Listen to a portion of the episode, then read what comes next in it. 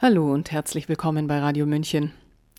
Seit dieser Woche haben wir eine einrichtungsbezogene Impfpflicht und heute entscheidet ein Parlament darüber, ob sich die gesamte deutsche Bevölkerung, eventuell über 18 Jahren, mit einem experimentellen Therapeutikum behandeln lassen muss, deren ordentliche Zulassung noch aussteht. Wenn dieser politischen Gewalttat Zustimmung erteilt wird, kann man spätestens Jens Fischer-Rodrians Songtitel Die Armada der Irren etwas abgewinnen. Jetzt gibt es unter diesem Titel auch ein Buch, in dem er sich mit den vergangenen zwei Jahren aus Sicht der Künstler auseinandergesetzt hat. Künstlerischer Widerstand und ziviler Ungehorsam sind die Themen, die von ihm und einigen Kolleginnen in Interviewform, Essays, Lyrik und Songtexten verfasst sind. Hören Sie jetzt seinen Epilog. Sabrina Khalil hat ihn für uns eingelesen. Eine neue Aristokratie. Du wirst nichts mehr besitzen und du wirst es lieben. So posaunt es aus der Kaderschmiede des WEF. Dessen Initiator Klaus Schwab hat uns in seinen Vorträgen und Büchern schon einige Details seiner Vision verraten. Es braucht den Prozess der kreativen Zerstörung, sagt Schwab. Besitz wird zweitrangig, alles kann man sich leihen, es wird uns an nichts fehlen. Klingt doch erst einmal gar nicht so schlecht. Man kümmert sich um den unmündigen Untertan. Ob man aber all das bekommt, was man braucht, hängt stark von unserem Verhalten ab. Wenn wir nicht gehorchen, den Staat oder die Führung kritisieren, könnte es eng werden. Das Social Credit System ist in China schon längst erprobt worden. Man kann dann bei gutem Verhalten Punkte sammeln, aber bei Ungehorsam eben auch Punkte verlieren. Was das im Einzelnen für Konsequenzen hat, bestimmen diejenigen, die die Spielregeln aufstellen. Ein so gewaltiger Umbau lässt sich durch das Ablenkungsmanöver Corona wunderbar installieren. Die Welt schaut auf die rechte Hand des Magiers, die sich immer nur um Covid-19 dreht und sich permanent neuer Horrorbilder und Nachrichten bedient, während die linke Hand, versteckt unter dem Tisch, scheinbar unbeobachtet, schon mal den Umbau der Gesellschaft und der Finanzwelt angeht, die sich in einem desolaten Zustand befinden. Der digital-finanzielle Komplex, bestehend aus den mächtigsten Tech-Konzernen und Vermögensverwaltern, macht das praktisch im Alleingang an der Öffentlichkeit vorbei. Der Weg führt im schlimmsten Fall zum digitalen Zentralbankgeld, das programmierbar und an ein Ablaufdatum gebunden sein wird.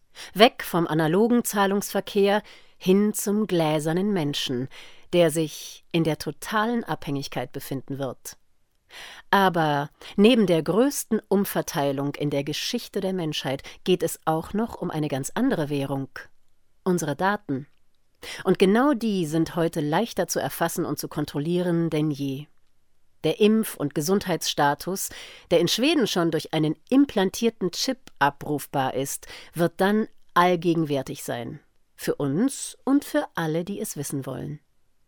Es ist unfassbar, mit welchem Erhabenheitsgefühl sich die neue Aristokratie über die Menschen, ja über das Leben stellt. Die Götter der Jetztzeit, die Priester einer neuen Religion haben das Kommando übernommen. Was könnte einen so gewaltigen Umbau besser begleiten als die Angst vor etwas Unbekanntem, vor dem die Wächter der staatlichen Ordnung dich zu schützen bereit sind? Wenn man erst einmal die heilige Spritze erhalten hat, muss jeder Skeptiker oder Impfverweigerer ein Ketzer und Gefährder sein. Dumm nur, dass man nach ein paar Monaten, wenn es nach Söder ginge, wieder in den Status des Ungeimpften zurückfällt. Auch dafür ist gesorgt, man muss lediglich das Ritual wiederholen, das Impfabo wird schon vorbereitet. Früher waren es Gottesleugner, die verfolgt wurden. Heute sind es vermeintliche Corona-Leugner, die nach und nach aus dem gesellschaftlichen Leben gestoßen und auch noch für die Misere verantwortlich gemacht werden sollen. Es ist eine toxische Allianz aus Priester und Gemeinde, aus Panikmachern und hypnotisierten Mainstream-Medienkonsumenten. Aber man sollte nie vergessen, die Mehrheit der Gesellschaft hatte historisch gesehen selten recht.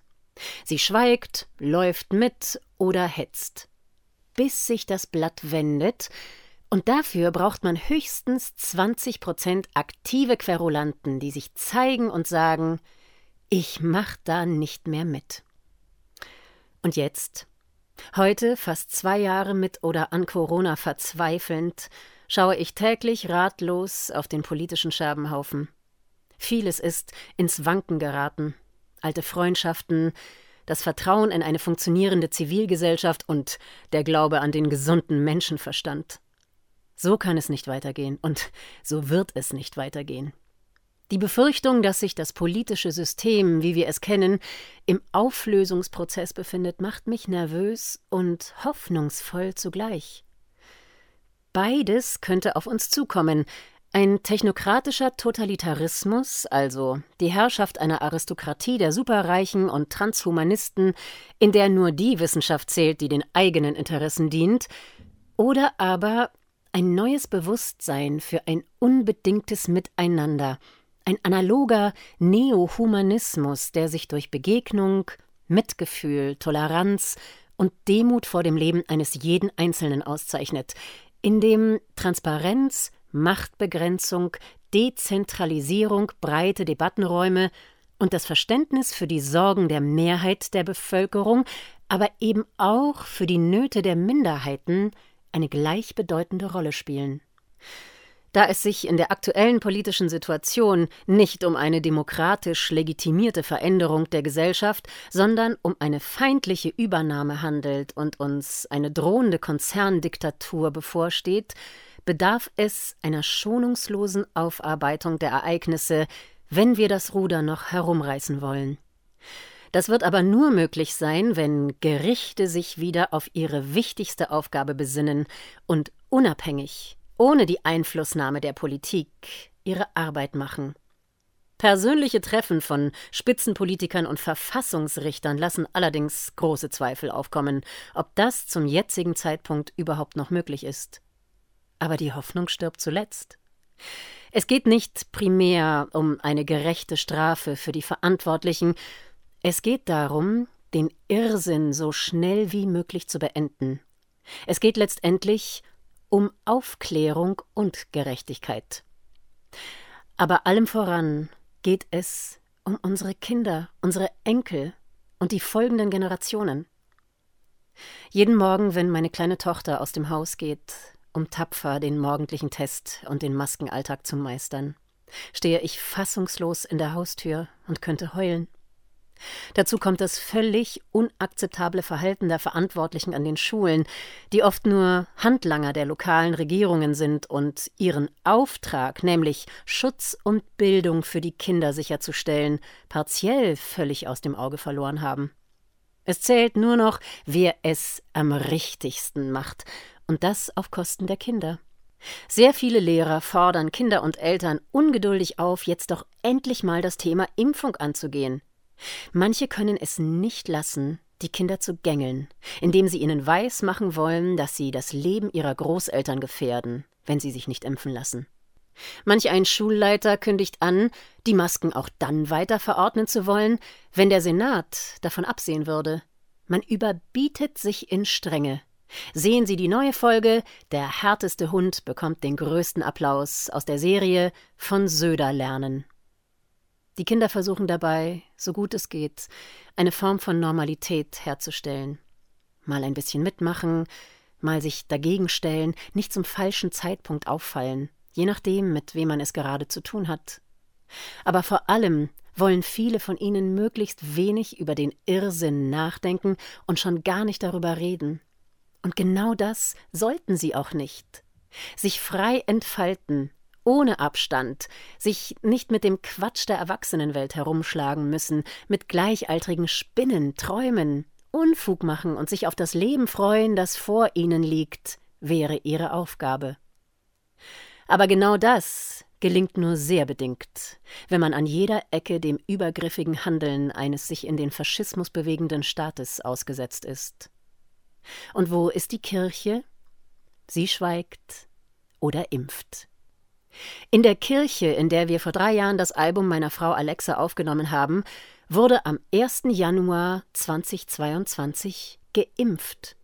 Ein Neujahrsangebot für Erwachsene und Kinder.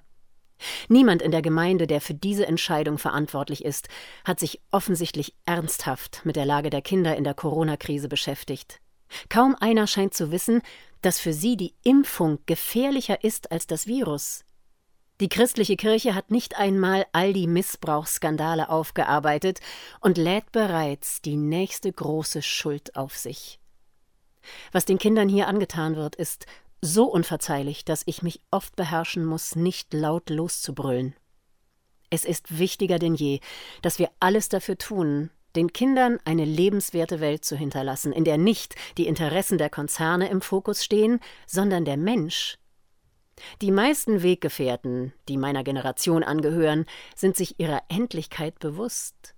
Egal wie alt wir werden, wir sind in der zweiten Lebenshälfte oder vielleicht sogar im letzten Drittel angekommen. Die Zeit, die uns bleibt, sollten wir nutzen, um unermüdlich und friedlich alles dafür zu tun, dass das Zepter des Handelns den Eliten entrissen und wieder in die Hände der Menschen gelegt wird. Wir sind so viele mehr.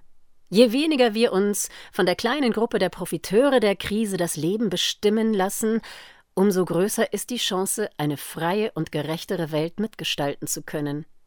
Zeigen wir unseren Kindern, dass es sich lohnt, dafür zu kämpfen. Nehmen wir das Zeichen der Unterwerfung von unseren Gesichtern, lachen wir uns wieder an. Beenden wir die Spaltung der Gesellschaft durch die Vergewaltigung des Staates und sagen, das war's. Lasst uns den kleinsten gemeinsamen Nenner finden und mit der Versöhnung beginnen. Gehen wir aufeinander zu, Besinnen wir uns auf das, was uns menschlich macht. Vertrauen wir der Liebe, der Freude und dem Humor. Bleiben wir bescheiden, denn auch wenn wir hundert werden, ist es dann vorbei. Das war der Epilog des Buches Die Armada der Irren von Jens Fischer-Rodrian. Es erscheint am 28. März kann aber bereits jetzt vorbestellt werden im Rubicon Verlag. Sabrina Khalil hat gelesen. Mein Name ist Eva Schmidt und ich wünsche einen guten Tag und Abend. Ciao, Servus.